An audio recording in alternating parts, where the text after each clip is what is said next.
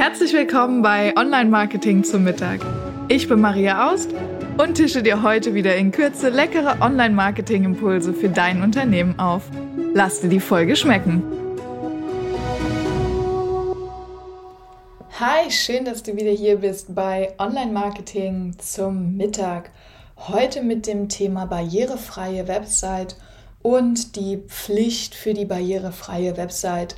Es gibt nämlich ein neues Gesetz, über das du vielleicht als Unternehmer Bescheid wissen willst, um entscheiden zu können, ob das Thema barrierefreie Website für dich wichtig ist oder nicht. Um welches Gesetz geht es denn genau? Ähm, und es ist so sperrig, dass ich es im Internet noch einmal nachgelesen habe. Es heißt äh, das Barrierefreiheitsstärkungsgesetz, ähm, BFSG. Und das ist die deutsche Entsprechung des EAA, European Accessibility Acts. So. Und das Gesetz wurde schon 2021 verabschiedet, soll 2025 in Kraft treten. Und dieses Gesetz hat hm, ganz grob gesagt, ähm, übrigens kleiner Disclaimer, keine Rechtsberatung hier, ähm, bitte liest dich komplett im Internet nochmal ein, äh, wenn das Thema für dich wichtig ist. Aber eine Übersicht zu schaffen, das Gesetz soll dazu dienen, Verbrauchern und Verbraucherinnen ähm, einen barrierefreien Zugang zum Internet oder überhaupt zu, ähm, zur digitalen Welt zu schaffen eigentlich. Äh, denn dieses Gesetz umfasst nicht nur Webseiten, sondern es geht tatsächlich darum, um die Stärkung der Barrierefreiheit im alltäglichen Leben. Und ähm, es wird verschiedene Produkte und Dienstleistungen geben, die barrierefrei sein müssen. Dazu gehören unter anderem ähm, Terminals, ja, also sowas wie äh, Bankautomaten. Dazu gehören ähm, Endgeräte, sowas wie Laptops, Mobiltelefone, ähm, TVs, also smarte TVs, die Zugang zum Internet haben. Ähm, dazu gehören aber auch Dienstleistungen äh, wie die Online-Shops oder wie ja genau der digitale Einkauf. Das heißt, das Ding gilt grundsätzlich erstmal auch für alle ähm, Online-Shops. Es gibt im Detail nochmal einige Ausnahmen. Ähm, ich habe in den Showloads auch eine Webseite verlinkt. Ähm, die Bundesfachstelle Barrierefreiheit hat da sehr detailliert und gut die Informationen auch gut aufgearbeitet im kurzen Film. Kann man sich gerne mal anschauen. So. Und das erstmal grundsätzlich, es wird also dieses Gesetz geben und du kannst entscheiden, ob deine Webseite barrierefrei sein sollte. Jetzt ist natürlich erstmal die Frage, was ist denn überhaupt eine barrierefreie Webseite und warum sollte ich das denn brauchen? Also eine barrierefreie Webseite ist erstmal eine Webseite, die von allen Menschen ähm, genutzt werden können. Das heißt, äh, auch von Menschen, die vorübergehend oder dauerhaft zum Beispiel eine körperliche oder geistige Einschränkung haben. Ähm, das heißt auch von älteren Menschen. Das heißt von Menschen, die dem digitalen Raum nicht so vertraut sind. Ähm, und das heißt einfach, dass man einen niedrigschwellen Zugang zu seinem Angebot schafft. Und das ist erstmal eine ganz grundsätzlich gute Sache. Äh, das heißt eine inklusive Gesellschaft. Äh, wir sperren niemanden aus, wir nehmen alle mit. Eigentlich erstmal eine gute Idee. Und ähm, wie kann ich das jetzt umsetzen? Äh, Gerade oder muss ich das für mich umsetzen, ist ja erstmal die, die wichtige Frage, brauche ich das für mein Unternehmen? Und jetzt ist das natürlich eine Einzelfallentscheidung, denn wenn ihr euch ins Gesetz mal ein bisschen einlesen werdet, werdet ihr sehen, dass ähm, die wenigsten Dienstleister, also ich nehme Online-Shops mal aus, ich sag mal eher so ähm, die klassische Friseur-Webseite, die Coaching-Webseite, ähm, diese ganzen ich sag mal, die Standard-Firmen-Webseite muss wahrscheinlich nicht barrierefrei sein, zumal es gibt eine äh, Mindestgrenze, da sind Umsatzgrenzen ähm, und lass mich nochmal gucken, ich habe es rausgesucht, das sind Umsatzgrenzen und Beschäftigungsgrenzen. Also wenn ähm, äh, Kleinstunternehmen und Kleinstunternehmen sind hier weniger als zehn Beschäftigte und höchstens zwei Millionen Euro Jahresumsatz. Wenn du da also drunter fällst, musst du dir theoretisch keine Gedanken um Barrierefreiheit machen. Ähm, aber wir haben ja gerade gehört, für wen ist das alles interessant und oder wer, wer, braucht eine barrierefreie Webseite? Und wenn man sich das mal überlegt, wie viele Menschen das auch sind und in Zukunft sein werden, dann ist es schon sinnvoll, mal über eine barrierefreie Webseite nachzudenken, gerade im Hinblick auf unsere immer älter werdende Gesellschaft. Ähm, kann es durchaus sinnvoll sein, wenn ich in dieser bestimmten Zielgruppe unterwegs bin, zu sagen, ich mache meine Webseite barrierefrei. Und ich beschäftige mich damit, dass ähm, mein, der Zugang zu meinen Dienstleistungen, Angeboten möglichst niedrigschwellig ist, im Sinne von, ähm, dass jeder dieses Angebot erstmal erreichen kann. Ähm, ist also grundsätzlich eine gute Überlegung. Und jetzt kommt eine zweite unternehmerische oder marketingtechnische Überlegung dazu. Ähm, Google hat schon und wird auch weiterhin Updates machen, was den Algorithmus angeht, die barrierefreie Websites vor nicht barrierefreien Websites bevorzugen. Das heißt, wenn dein Angebot ähm, im Gegensatz zu dem deiner Konkurrenten barrierefrei ist, dann wirst du bei Google besser gerankt äh, als deine Konkurrenz. Und unter diesem Aspekt zusätzlich äh, zu der Sache, dass es eigentlich gut ist, barrierefreie Website zu haben, ähm, ist es nochmal eine Überlegung mehr, eine barrierefreie Website zu gestalten. So, und ähm, genau, also überleg, was hast du für eine Zielgruppe, wird es bei Google gefunden werden und wenn du das mit Ja beantwortest, dann ist barrierefreie Website auf jeden Fall ein Thema, wo du mal drüber nachdenken solltest. Und wenn du einen Online-Shop hast, dann wird es und einen größeren Online-Shop, dann wird das Thema für dich auch äh, ziemlich relevant aufgrund des Gesetzes. Und ähm, jetzt ist ja die Frage, wann ist denn eine Webseite barrierefrei und wie, wie bekomme ich denn jetzt eigentlich eine barrierefreie Webseite? Und es klingt erstmal irgendwie, als wäre das ähm, ein Riesenaufwand, aber es ist gar nicht so schlimm, wie es erstmal klingt. ähm, es gibt ein paar Handgriffe und Kniffe und Tipps und Tricks, die man machen kann, um eine Webseite barrierefrei zu gestalten. Und die grundsätzliche Sache bei einer barrierefreien Webseite ist ähm, eine sinnvolle Nutzerführung und ein klares, sauberes Design.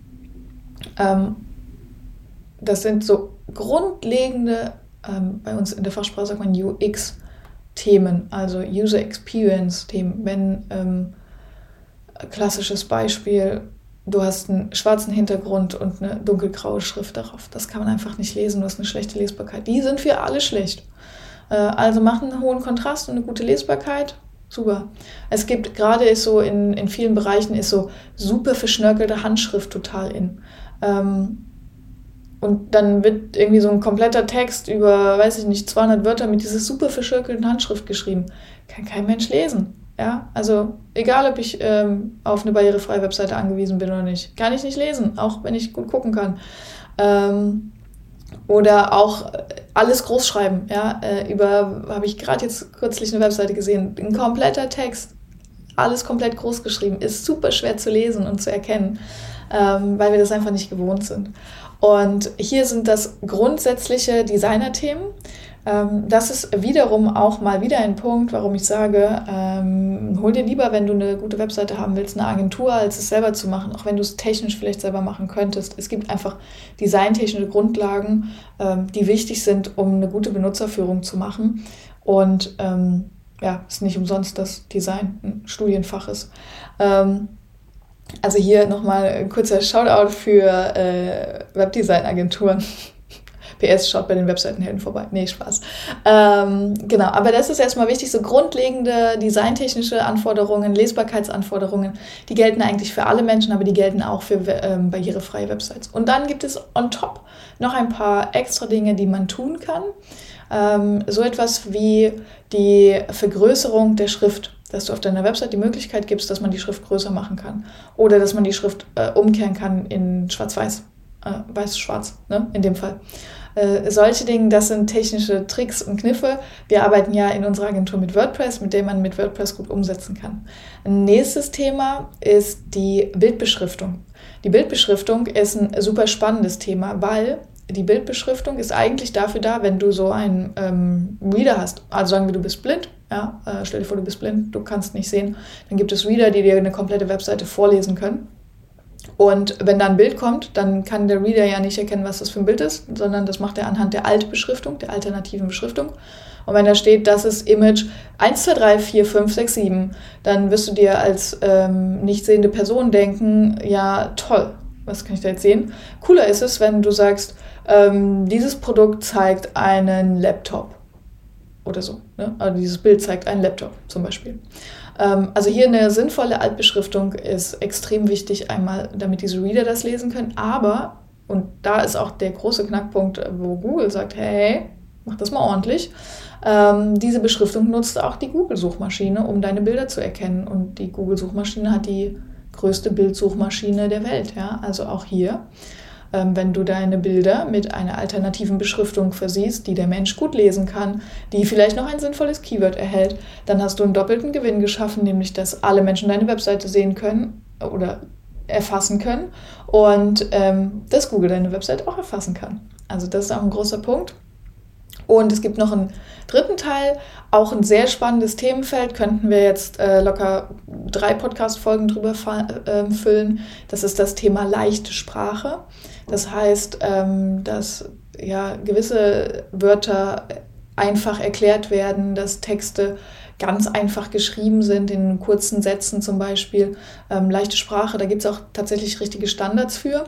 Und ein Weg, um leichte Sprache zum Beispiel auf der Website zu integrieren, ist natürlich einmal eine Art Umschaltung wie in eine hm, andere Sprache. Also als würde man es in Englisch umschalten, in leichte Sprache. Aber es gibt auch eine Möglichkeit, das Ganze umzuschalten. Also zum Beispiel ähm, schwere Begriffe zu erklären. Ja, dass man sagt, okay, es gibt eine Erklärung, man fährt mit der Maus drüber und dann erscheint eine Erklärung in einem einfachen, in einem einfachen Deutsch. So. Und ähm, genau, also leichte Sprache auch eine Möglichkeit, um die Barrierefreiheit zu erhöhen. Und ich glaube, das sind auch erstmal genau Texte, Bilder, Plugins. Das sind so die, die Dinge, die man auf einer WordPress-Seite machen kann. Ähm, technisch gibt es verschiedene Möglichkeiten, das umzusetzen. Ähm, da würde ich mir als Unternehmer immer überlegen, macht es Sinn, meine Website barrierefrei zu gestalten? Kann meine äh, Zielgruppe damit was anfangen? Und ähm, ja, kann, kann Google damit was anfangen? Will ich bei Google gefunden werden? Wenn ich die Frage mit Ja beantworte, dann habe ich auch schon die Frage nach der Barrierefreiheit mit Ja beantwortet. Ansonsten 2025 im Juni kommt das Barrierefreiheitsstärkungsgesetz. Ähm, ob du darunter fällst oder nicht, kannst du nachlesen. Link findest du in den Show Notes. Ähm, und jetzt mach nicht den lustigen Fehler und denk dir, hey, das ist ja noch zwei Jahre hin, weil zwei Jahre gehen total schnell um und dann ist es plötzlich Juni 2025 und du denkst dir, hey, ich brauche eine neue Webseite. Das wäre wär dann ein bisschen knapp. Ähm, Genau, also im Zuge deines Relaunches, wenn du jetzt dem nächsten Relaunch geplant hast und dir darüber Gedanken machst, dann nimm auf jeden Fall das Thema Barrierefreiheit mit auf, denn es bringt was, wenn alle Menschen deine Website erkennen können und es bringt auch was, wenn die Suchmaschine deine Website erkennen kann. Ähm, in diesem Sinne hoffe ich, dass dir diese Webseite, diese Webseite, die Podcast-Folge wieder weitergeholfen hat, dir einen neuen Impuls gegeben hat und dir geschmeckt hat. Äh, wenn ja, freue ich mich immer über äh, Bewertungen auf Spotify oder iTunes und ich freue mich auch, wenn du mir dazu eine Nachricht hinterlässt, zum Beispiel, ob dir die Podcast-Folge gefallen hat, ob du Fragen dazu hast, Anregungen und wenn du mal ins Interview von mir willst, ähm, weil du sagst, es gibt ein Thema, das ich gerne teilen möchte im Podcast, dann mach das gern. All das kannst du super gerne ganz schlicht, einfach und äh, barrierearm über eine E-Mail-Adresse machen, nämlich info at webseitenhelden.com. Ähm, schreib mir einfach, da erreichst du mich ziemlich direkt. Und ich freue mich von dir zu hören. Alles Liebe, deine Maria.